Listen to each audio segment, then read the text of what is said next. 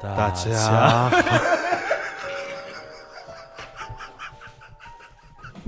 默契，默契，默契啊！ 我们完全没有蕊过，为什么？ 来再来一遍啊！大家好，这好，这里是好听又好看的你好妹妹。哈哈哈！相信大家看到这期的标题，已经很多人都不敢关掉了音频吧？没关系，大家会不敢点进来吗，坚持到最后的才是勇，真正的勇者。勇敢的女孩都敢点开。 我们我我们之前有一期是那个朗读者那期，那期真的很好笑，然后那期讲鬼故事，然后但是呢我们没有整朗篇读者讲也其实还有别的主题嘛，就是我们有说了 一些美食上上炕，上纲 但是今今天这一期我们就是真正的讲一讲，对我们认真的这一期真的就是胆小者慎入，而且我们千万不要在晚 上听，因为这期我咱们是晚上晚上发哎等到太阳高的时候听好，哦。大家明天再听。如果你等得到明天的话，为什么我们对这个鬼鬼故事这个主题那么感兴趣啊？人就是喜欢恐怖的东其西啊、实大家会觉得，其实我相信很多听众朋友都会觉得很害怕，或者是觉得真的吗蛮恐怖的。可是你自己，你本人是不怕的，对不对？我不太怕，呃，我我哪一次好像有一点点怕，哪一次？某一次我们在我们在录的上朗读者那次吗，朗读者那次说你录奶奶给你打电话是不是？我录完我回家的路上，我越想越害怕，越想越害 怕，我很怕我回去以后家里有个人，哦， 对。对，但是但是平时不太怕，而且我特别喜欢看恐怖片。你你小时候喜欢看恐怖片我吗？其实我个人是不太爱看恐怖片的，是因为害怕，还是因为就是觉得很无聊？因为我，嗯，我是觉得有一点点对未知的有点恐惧吧。因为其实电影本身它的情节精彩与否、害不害怕与否，我个人都还好。但是我个人会觉得生活中其实是存在着一些。真实的有一些哦灵异的，有一些明白能了能量体的东西，所以我是心里想说，我对他多一点点敬畏心理，这样他少少来找我。哦，因为你就是因为你是有点点觉得害怕遇到这个事，所以你是有点当真，所以你不太愿意看这个。不是，当 真，秦昊，哦，我觉得你要掰一下你这个观点。嗯，就这个世界，你怎么知道？你看到的就是是是，你看到的只是平正叫什么一个平立一个六边形的，你只看到了一面啊。，对对对，但是你因最为多也只看到了三面啊。是因为因为因为我我们我们国家的小朋友从小接受的是马克思主义的教育，我们就是基本上在那方面基本上是屏蔽掉的，所以我基本上小从小就屏蔽掉这个。你看，你就是被洗脑的那一代。，是是是， 所以我我不太相信这些，主要是我也没碰。那你你你没没认真的碰到过？没有认真的碰到过吗？没有真的撞到，但是咱们的确有一起撞到过，但是我自己的时候我没有认真的撞到过。你不会觉得害怕？嗯，一般不会，一般不会不。那你那天我是怕我是怕别人吓我，就是人和人之间互相吓是最吓人的。的但我你让我自己一个人走夜路什么，我觉得还行。我只是怕有人抢劫色啊什么的。走夜路还好，但是这我好，那我们这期就就着这个主题跟大家深度的聊一下、哎我们身边的那些灵异事件。 咚！我们我们今天没有开那个音效了。我们可以就是外露它， 没关系。好，我们下面来给大家聊一下身边的灵异事件。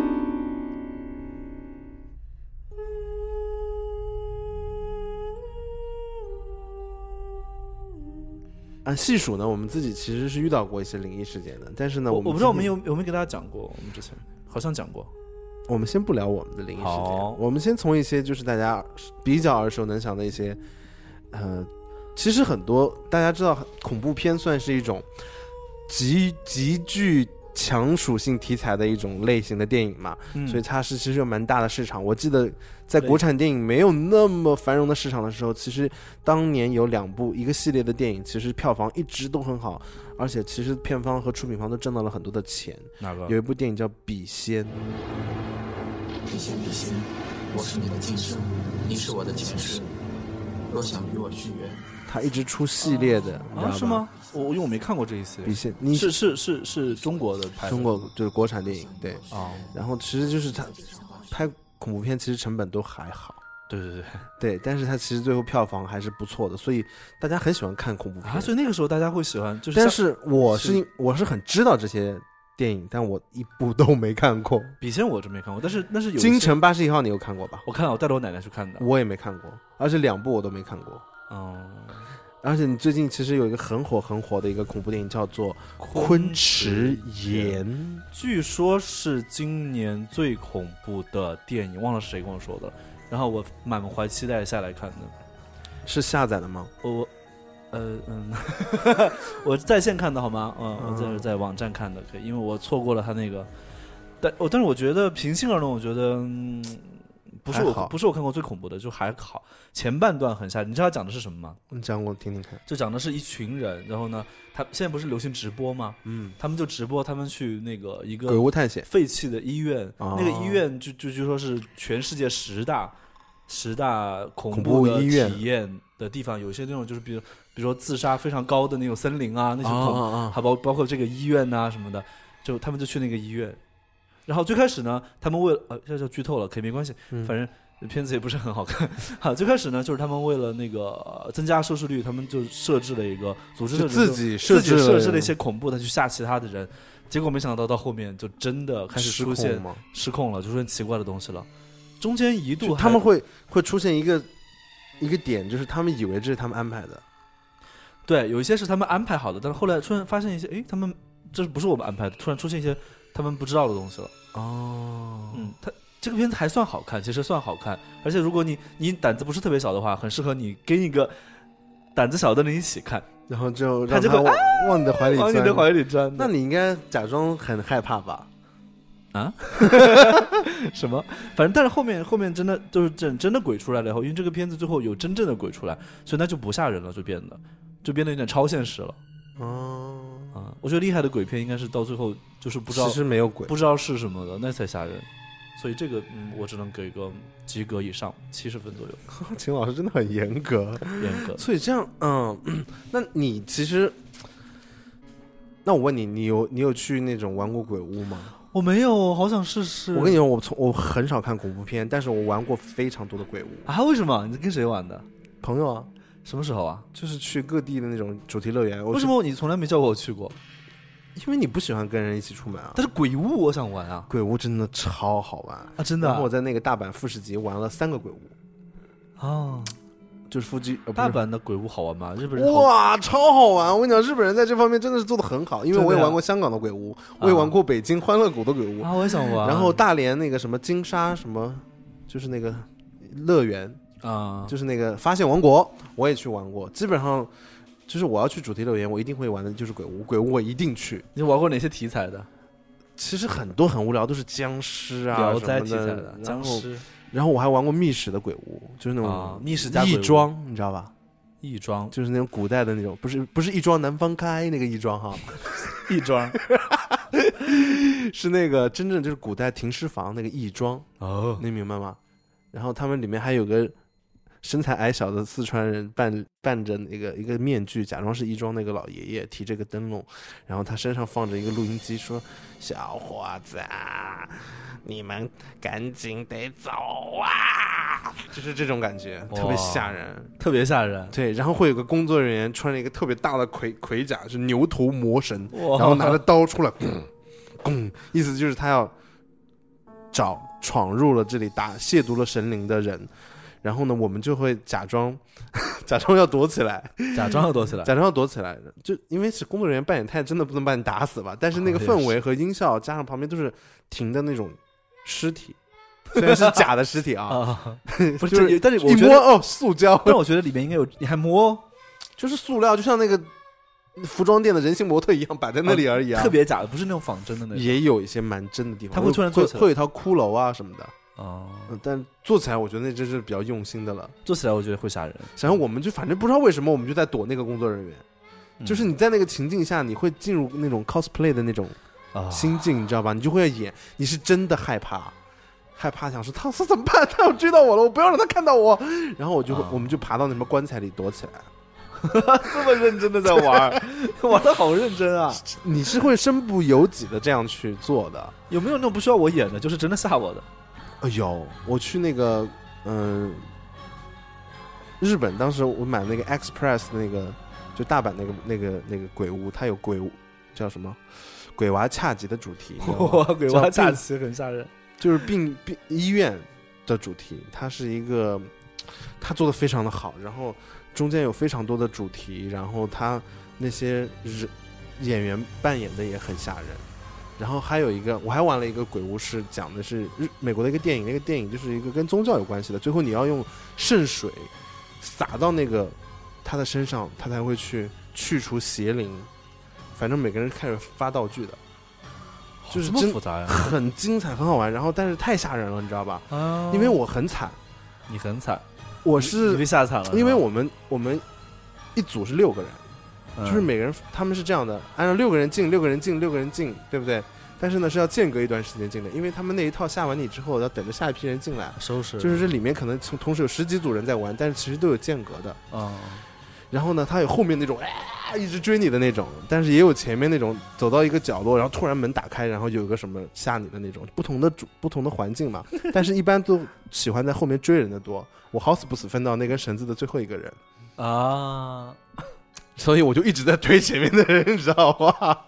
然后因为他们说的是又是日本人，我也听不懂他们在说什么，所以我就只能就是一直就是大家就靠那种啊啊这种语气来交流，你知道吗？然后前面他们就一直说待着不待着不，你知 道吗？我我然后我就非常害怕，但是就是那个体验非常的酷。天哪，你居然玩过那么多鬼屋，小看你了。我玩过非常多的鬼屋，但我不敢看恐怖片。你要你要玩吗？哎，鬼娃恰奇的恐怖片非常好看，我没看鬼过，鬼但娃恰是吉鬼是娃恰吉的鬼鬼屋非常好啊玩。 鬼娃恰奇是我我是我小时候看过比较吓人的一部，嗯真的很恶心，就像是那种又又美式又又吓人，特别的好它看。还原度，我因为我大概知道那个嗯片子什么样子，他们现场的还原度超高，我想就玩，让你觉得你就在那个医，就在一个病医院，然后医院其实有走廊啊，然后有病房啊，然后还有那种，就是它吓人的方式，在你想象之外，啊你就会觉得说这个很酷。太好了太好了，就你出完之后，你走完那个鬼屋出去的时候，你以为没事了，啊啊，还有啊， 真假 的？对，就是在你啊快到出口的时候，他们就会讲啊，然后其实最后还有一个大 boss，最后就会有一个像鬼娃一样的人拿着刀在地上， 啊、然后一个长长的走廊，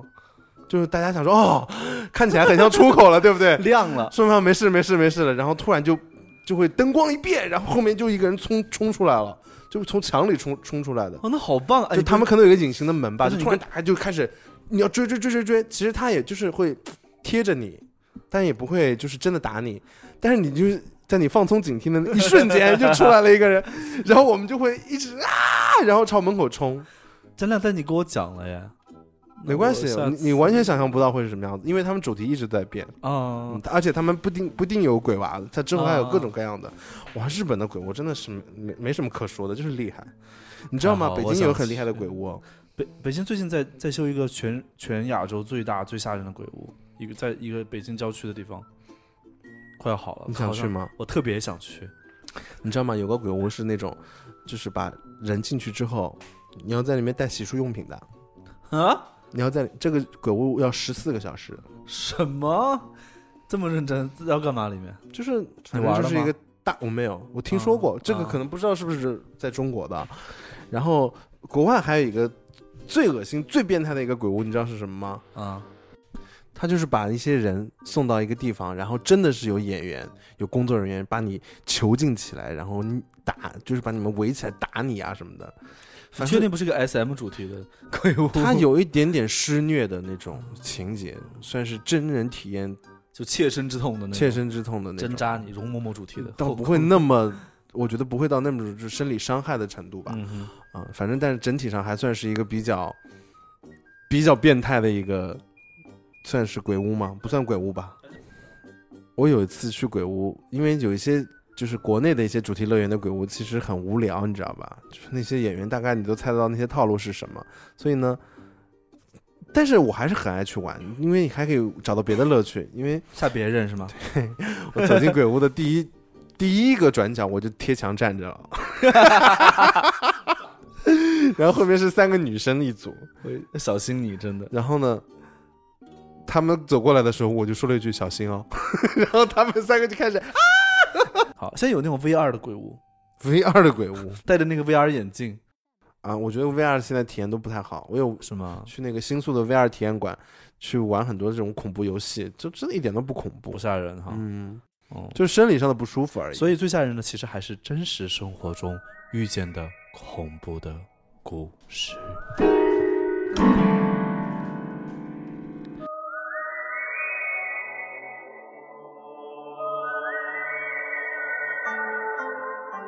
但是你有在真实的生活中被吓到过吗？就是被真不知不知名的东西吓到过？，有，比如说，呃，我不知道大家我们有没有跟大家讲过，就是有一年我跟钱瑶去山西拍一个美食节目，其中有一天呢，我们要在寺庙里挂单，然后呢，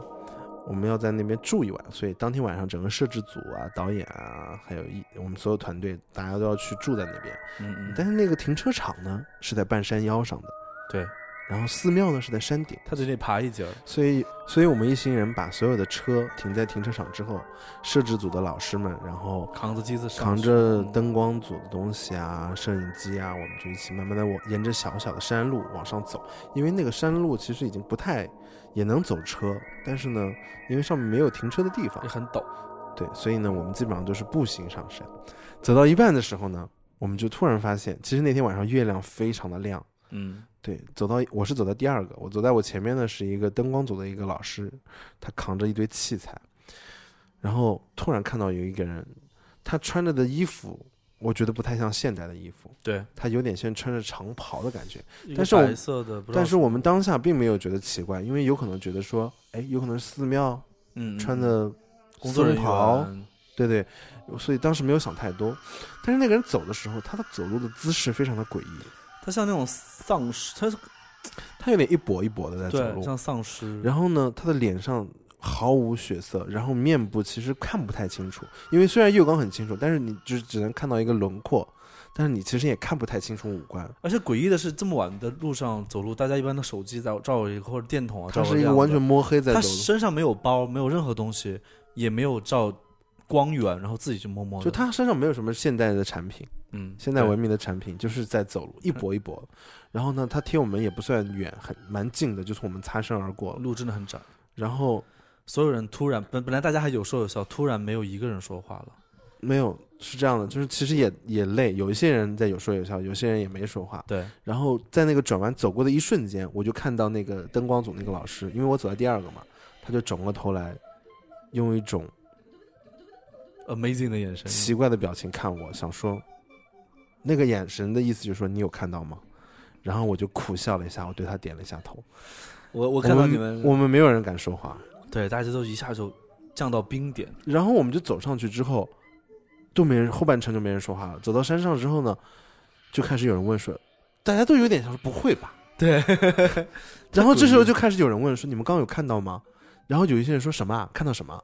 然后有一些人就问说：“对啊，你没你没看到吗？”有些人就会说：“看到什 啊么真的有人没看到啊？”，有人没有看到，所以我觉得那个事情真的是但是我真实对，那是我唯一一次真实的碰到这种奇怪的东西。我觉得非常的可怕这件事情。但是 之后，其实我们还是有很多次外出工作的时候遇到了一些奇怪的灵异事件。嗯，呃，我、 呃、我先讲这次，我再讲第二次好 了。嗯，我当天晚上睡觉的时候呢，很明显，其实因为以前有很多次鬼压床的经历，是觉得说自己休息的不好，或者是呃床不太舒服，会有一种那种嘖梦魇的那种感觉。但是那天我就觉得很恶心、很不舒服的是，感觉有一个人爬上我的床，你知道吧？那可能是我吧， 飞向着别人的床，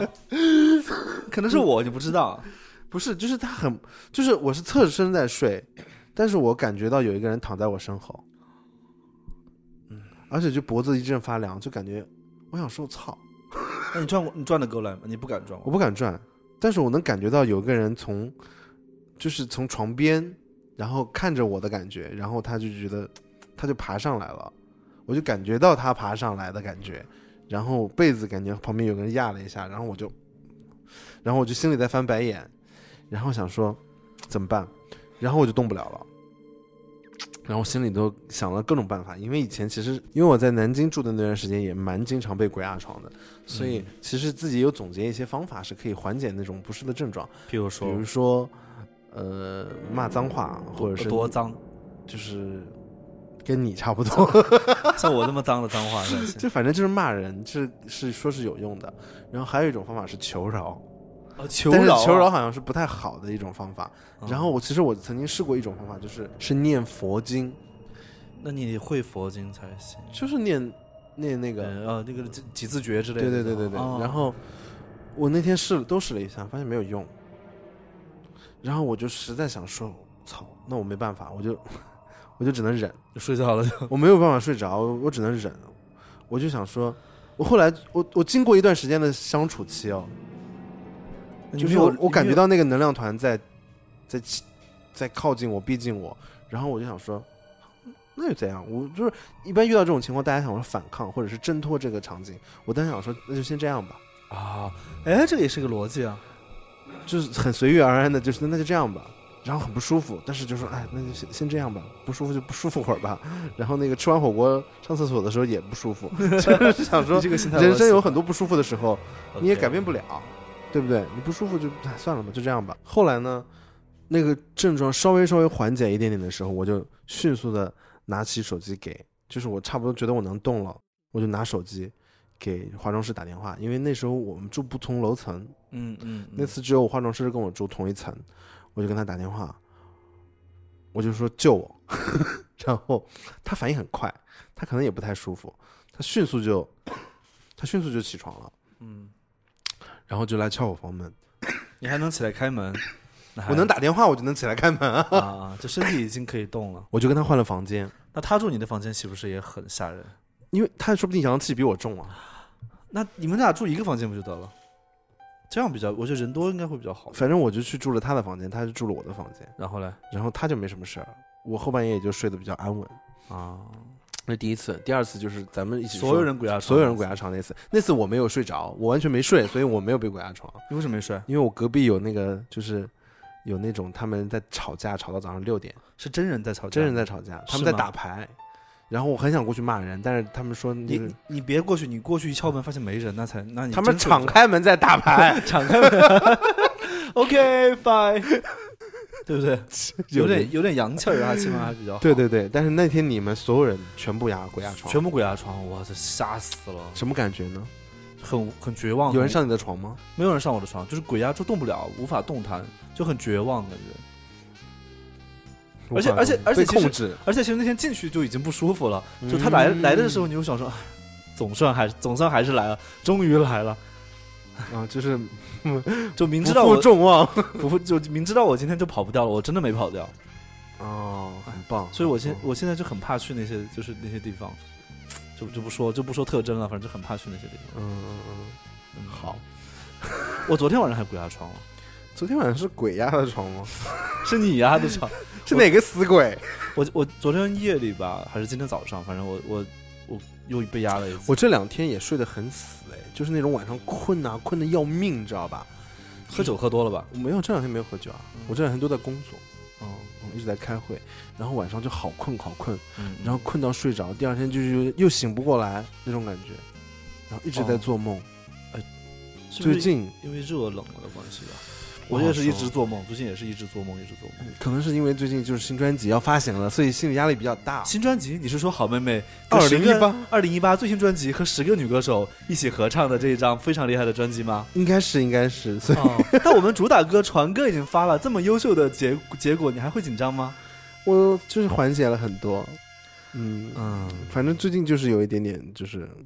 我觉得可能需要运动。哦，需要运动。嗯，可能很久没有运动那了。我们去鬼屋吧，那就啊！ 好，聊到灵异事件，其实从小会听过很多鬼故事。哎嗯，你有你你有什么印象非常深刻或者非常经典的鬼故事吗？我小时候一直觉得我一直亲身经历了一个鬼故事，但是后来我才发现，是网上看的是吗？别不人是。讲我跟你说一下， 我小时候我们家是住在一个那个中学的家属区，那时候都是平房、瓦房。嗯，然后呢，我们家好像是住最后一排，就外面其实是窗户外面其实是校园以外的地方，就是它是有啊围墙的嘛。你们就是那个围墙，然后我们我们那那那排房子恰好是最后一排，所以基本上就是围墙就修到那个嗯院墙就好了。嗯，嗯然后呢，呃，我小时候一直觉得那是鬼，但是后来我长大之后，才发现了并非那么如并非如此。就是小时候我记得有天晚上，因为我的床正好靠着窗户，我印象中那天月月亮很亮，所以外面很多突然有个影子，我就看得到。我就觉得那个影子看起来很奇怪，它就一直在窗户上飘啊飘飘飘。我那时候还没有上小学，呃，应该上小学了。 然后我就觉得说，哎，怎么怎么那么奇怪啊、然后我就跟我妈妈讲了这个事情，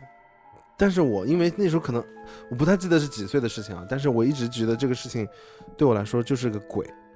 后来我妈说那段时间就是很多人家被偷了，后来有可能那个人是个贼，啊，对吧？就是我对灵异事件的最初的误会，我以为说怎么会有一个人影子飘在窗户上，所以他来你家看过了，他可能试着看你家窗户有没有锁吧，没嗯，他进来压你的床吗？偷腥的贼，没有没有没有，这是哦这是我最小最小对这种事情的误会，以为那是一个灵，就我还自己害怕了很久，后来才跟我妈说，嗯 我妈说哦有可能是贼来摸我们家窗户，啊，因为其实隔壁有几家都被偷了。平房真的很好偷。对，我我因为我不太怕那些，因为我我家其实那个楼背后很背多后背后的有背后就墓是地那种野公，就是野的那种山上的公墓嘛。嗯大家就是在本小区的人死了以后，大家就直接往烧了以后直接往那个后山上面埋，所以上去可以看到很多认识的呀、不认识的呀。嗯的的人，呃，他们的墓地，对，所以我觉得我我倒觉得还好，我自己也敢上去往上走，我、我嗯我都觉得挺亲切的，其实，因为都是一个院儿里的的的朋友啊，嗯什么的。但是我我切身有听说过一次的，就是跟家里人有关的，是我爷爷去了之后的一个星期，头七那天，哦头七那天，我弟弟刚刚学会说话没多久，你我是弟弟最小的那个弟弟，最小那个弟弟嗯刚刚学学会说话没多久，他离我家住的非常近，他晚上突然坐起来，看着墙壁发呆，然后大声的说：“爷爷早。”刚刚学会说话，刚学会说话，他可能还没见过爷爷几次，他可能还不会说爷爷两个字，他只会说爸爸妈妈什么吃饭什么什么的。哦他说爷爷走。头七那天，哇这个蛮妙的，这个很妙。然后就就是他，因为他他跟我爷爷可能没见过几次，就是真的太小了。嗯，这个这个事情很很需那要，就是那应该是爷爷就是去看他，有可能是头七回来看孙子嘛，嗯这很正常。对对对，嗯嗯。还有吗？我自己身上的好像就没什么了，我不太碰到这种事。虽然我体质比较阴啊，但是身体体质比较弱，但是我不太会碰到。你体质还弱，我们这儿身体 最健康的最健康的就是你了，好我 吗比？较惜 命，你还体质嗯，你不要再做自己体质弱的人设了，好不 好？你是最壮的那一个。好的好的。好的但是但是但是我倒是听说过很多，从小听说过很多鬼故事，但是后来发现每个地区都在流传这个鬼故事，嗯，这是公交车的故事，你听过没？哇，是不是从小听到大？公交车的故事，就是那个，我我不知道，可能版本都有微细约细微的香山公差交别车吗？就是我我们看短片是不是差不多的啊？嗯嗯就是讲一个公交车，然后呢晚上深夜的公交车，然后呢一个人上了车，然后呢就大家都很安静也不说话，开了一会儿，又上来两个人，又上来两个人，两个人进来也不说话就坐下了。过了一会儿呢，旁边的一个乘客就跟这个这个人吵架，说：“哎，你干嘛踩我啊？”他说：“我没有踩你啊。”啊，他说你就是踩我，我我我们我们下去摆事这个事情，然后那个人就喊司机停了车，司机默默的停了车，他们就下去了。下去了，那个说他踩他的那个人就说说你知道吗？我救了你一命，因为刚才上去那两个人没有脚。这是个经典鬼故事，后来发现，你你没听过这个版本？我是吗，听过嗯啊你，的你的版本是怎样？反正也差不多吧。反正就就是是没有说脚嘛有一个人救了一个人，然后说上车那几个人不是。对，后来后来发现司机还有一个版本说司机都不是人，对，就是然后那个车不存在。，对，然后最后的版本就是这个车最后就就坠毁了，第二天就是死了很多人。是有一条北京有一条公交线路叫什么？一百二十一号还是什么？这么这么这么具体的吗？反正是香山开到哪儿的一个一个公交车吧，我乱说的啊，那个号，啊，反正反正就是有有那个售票员和司机其实都被人杀了，哦，哇， 然后来。但有人啊晚上还坐到了那趟车，一个夜班车，嗯，而且我还听说啊，我跟嗯那个民、那个交通局的先道个歉，说北京地铁最后一班会空转一圈的。最后的最后一班，嗯你说二号线是吗？一号线还是二号线的，我忘了。说反正二一号线、二号线他们就是停运之后会停运之后会自己再转一班，把那些把那些北京的夜里孤独的游魂带回家。有有印象吗？好了，音效来了啊！ 我我预报给大家了啊！ 我也听说过这个听说过这，还有我还听说过北京故宫里的这个故宫，你听说过吧？故宫哪个？说故宫因为经常死一些宫女啊、井啊，故宫的井、嗯所有的嗯井嗯都是盖着的，因为里面会有很多宫女的那个冤魂啊，什么会被害死的人啊、小孩儿啊什么的，嗯所以北京的那个故宫里面那个井啊，全部都是用石头压着和甚至和可能贴了东西之类的。然后说北京晚上的那个夜里的故宫，因为大家都进不去，不知道，但是就是工作人员说夜里的故宫影子上墙上会有那个就是宫女走过去的影子。但也有人说，因为那个材质，它记录下了那个，就可能在某个瞬间记录下了，就像电影一样记录下了某些场景，是那个石头或者材料的记忆。显现。显现，对，有可能是晚上某个月光下显影出来了。反正这个这个有一阵子说的挺悬的，说夜里去故宫非常的精彩。哇！ 我不太相信这个哎，没去过晚上不知道啊。故宫，我觉得大家可能是因为它太神秘了，所以会有很多揣揣测啊，或者是传闻。嗯，而且其实现在，而且我最近很想去故宫，因为故宫，夜夜里去， 故宫开了大门现在。因为故宫以前我们我上次去的时候，故宫还只有是百分之三十的，好像对是对外对开放，对就是中间那些大殿呐、大广场龙椅啊那块儿，然后其实很多后宫的地方都是没有开放的，嗯但是因为很多文物的修复，好像现在北故宫的开放度是以前的，就是现在开到百分之七十了，好像。好像是七八十啊。嗯， 所以其实有很多新的都没看过的文物都在展列陈列，所以其实嗯嗯蛮想再去看看的。可以，咱们可以约一个，就是晚人上月黑风高的时我候们去骑自行车呀，去。我我你是什么那个贵妃？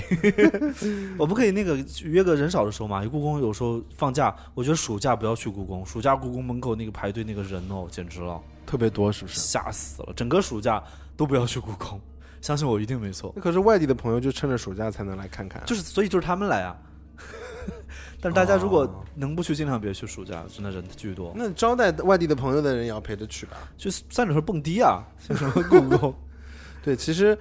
北京有蛮多厉厉害的鬼故事的，但是其实我自己对鬼故事没什么感觉，你知道吧？嗯，嗯，你会有什么那种比较，就是会觉得鬼故事会比较刺激的？你口袋里的鬼故事，你有听过一个叫张震讲鬼故事吗？上上学的时候，大学的时候，我听过， 我听过张震讲张张张震都是那种很吓人的那种，你要听周他德是他是靠夜音效，对不对？你要听周德东的鬼故事，这就是是什么叫是谁讲的来着？另外一个人讲的，反正周德东写的鬼故事，那个是真的。你要不要挑战给？大家讲一个鬼故事，就是给大家短讲短短的那种，然后看能不能讲出那种精彩的感觉，好不好？好的，哪个呢？嗯，我想想，给大家讲一个猫脸老太太事件。猫脸老太太事件是一九九五年或一九九六年恐怖的经历。猫脸老太太这件事绝非小事，事件发生在一开始这个谣言是怎么起来的，大家都不知道了。传说在哈尔滨街道外区的一个老太太买菜回家的路，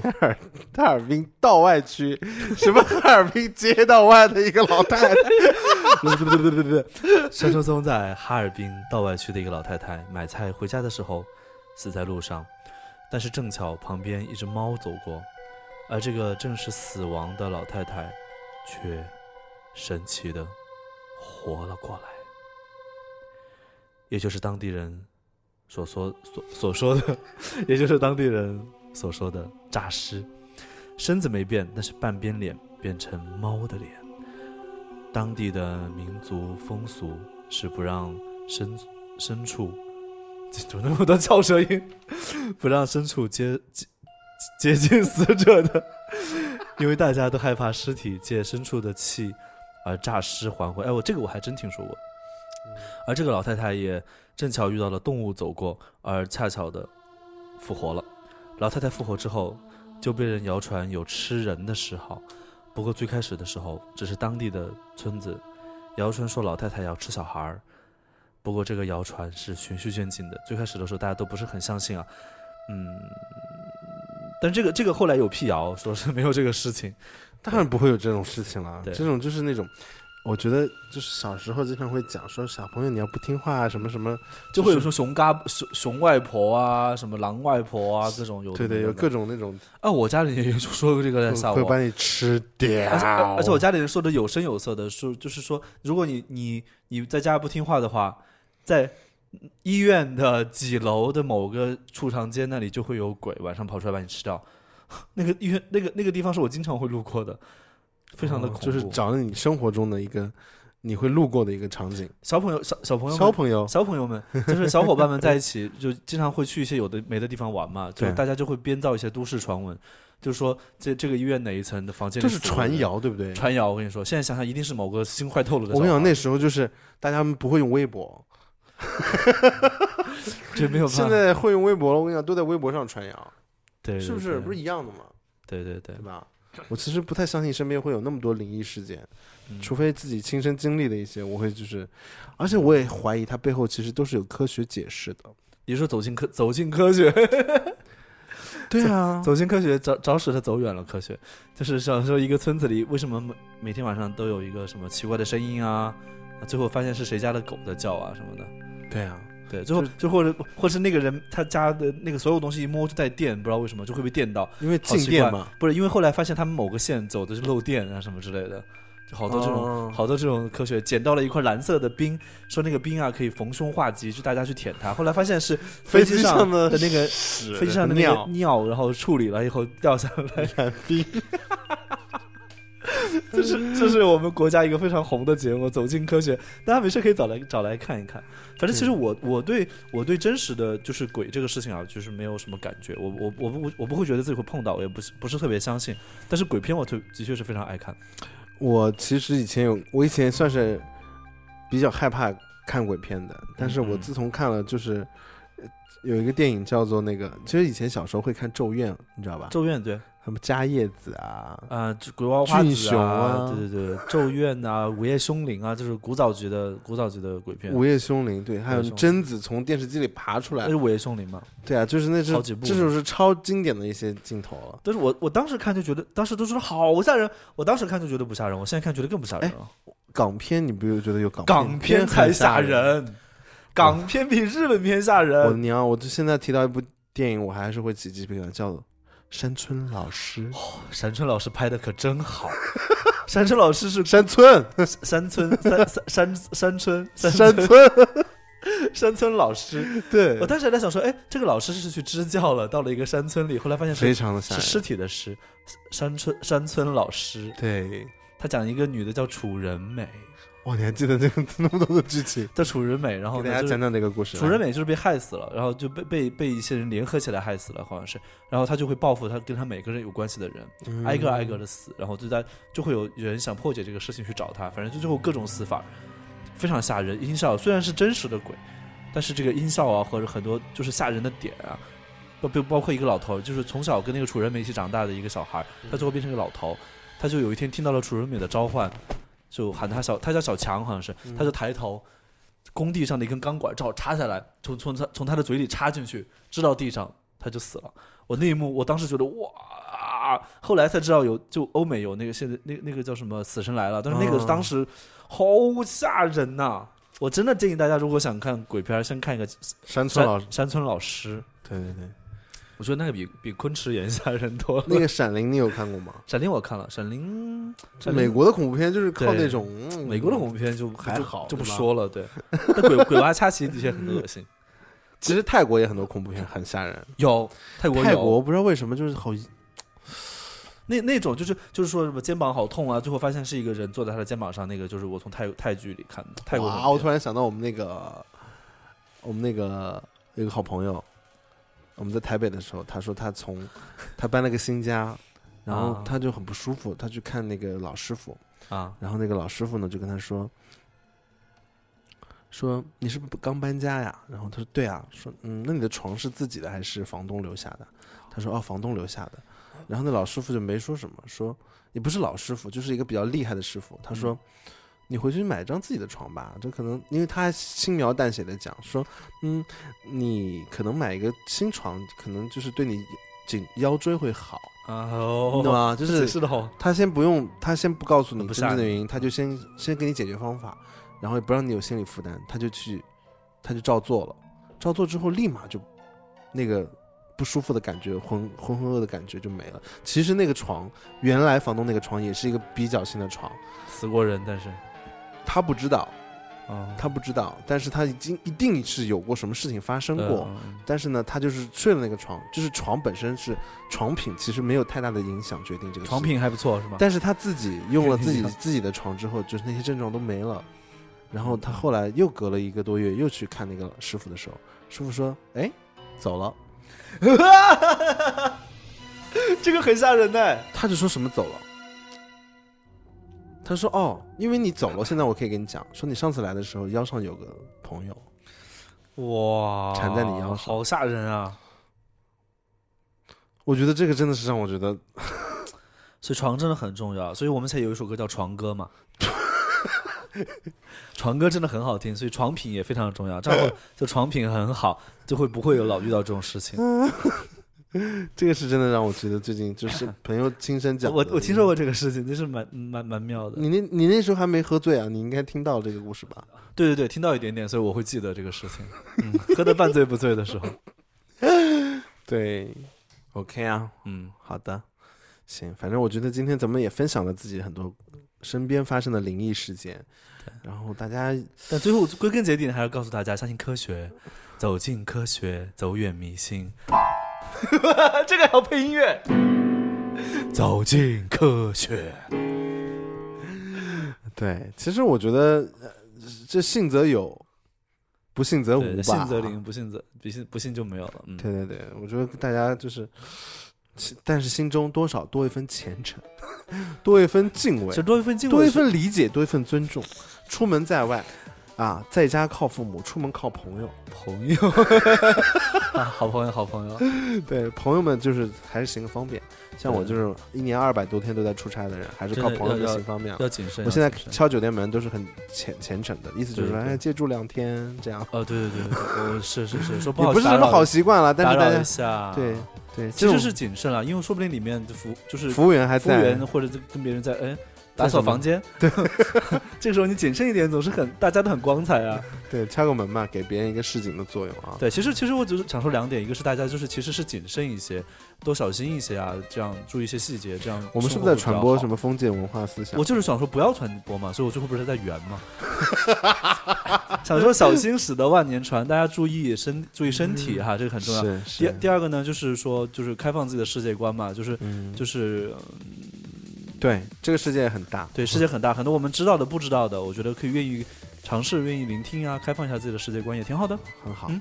最后，我们还是回到了社会主义核心价值观的一个主旨上来。哎当然当然当然，对，对也希望大家就是生活中都顺遂吧，对对也都对健康，好不好？好好好，啊，希望大家就是呃周二愉快。那么周二的晚上，这个时候夜晚也悄悄的来临了。你看一下窗口有没有影子正在晃动。那有可能是小偷要敲你家的门， 对，那你所以一定要注意一下那你防一定要盗注意啊安全啊。 对对对。好，我们这期节目就到这里，拜拜。